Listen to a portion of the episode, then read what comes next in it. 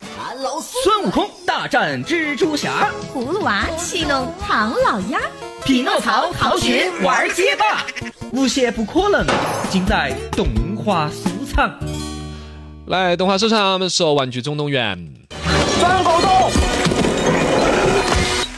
来，《玩具总动员》里头有个桥段是钻狗洞，咻的声就钻进去了，呃，就就委屈了。我们中国古代有个钻狗洞的典故是燕子使出嘛啊，，燕子使出，啊，明明那儿有个大城门不准人家走，喊他走下头。老师你那么爱这儿钻就可以了。啊燕子就说了一句：“厨房狗柜的时候我都是钻狗洞， 看你们这儿啥子柜嘛，嘎，如果你们那儿是狗柜，我就钻狗洞 了。”但关于这个狗门哈，其实在美国大家可以看到美国的那种电影里头，基本上都有那个狗儿大门底下一个小洞洞呢。是给狗专门的门。哦，那个而且那个狗脑壳一顶，嘣儿那个门儿就开了，进去了。这个是个标配，为啥子？嗯，因为呃，这个在很多国家的法律当中都规定了，这个烈性犬嗯它是必须要拴着养的，其他犬种必须要放养。啊，尤其像欧美这些国家，它呢不像我们这儿人口密度这么大呀，还有犬只管理，它可能有一整套的防疫啊之类的逻辑已经搞得比较好了，就要求把猫儿啦狗的一些生活感受，比如猫儿长了脂肪怎么办？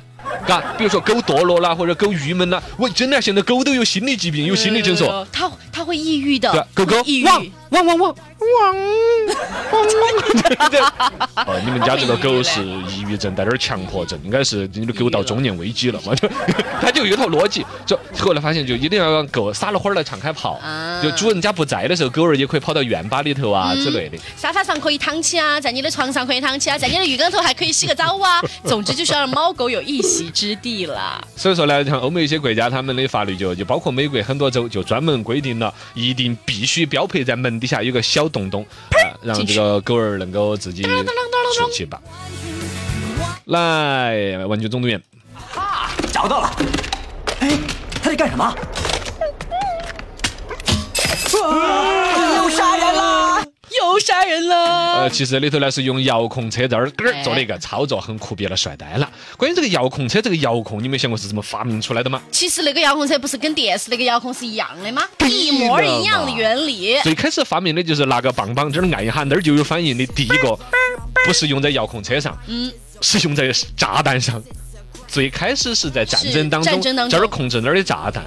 后来呢，这个发明在民用当中的就是电视机的遥控板儿。嗯彩电兴起之后，就开始很多人看电视就懒了噻，啊，就用个棒棒儿美国就有个厉害， 那法国拿个杆杆剁台球，噗 懂哈但你只能开关机，你不能换频道啊对，嗯就很尴尬呀。啊，然后就就美国那边就有电视厂公司推出了一种，就带根绳绳儿，在电视机屁股后头一根儿线线接出来，比如两米长那，不是有很多根儿线？对，线的头头。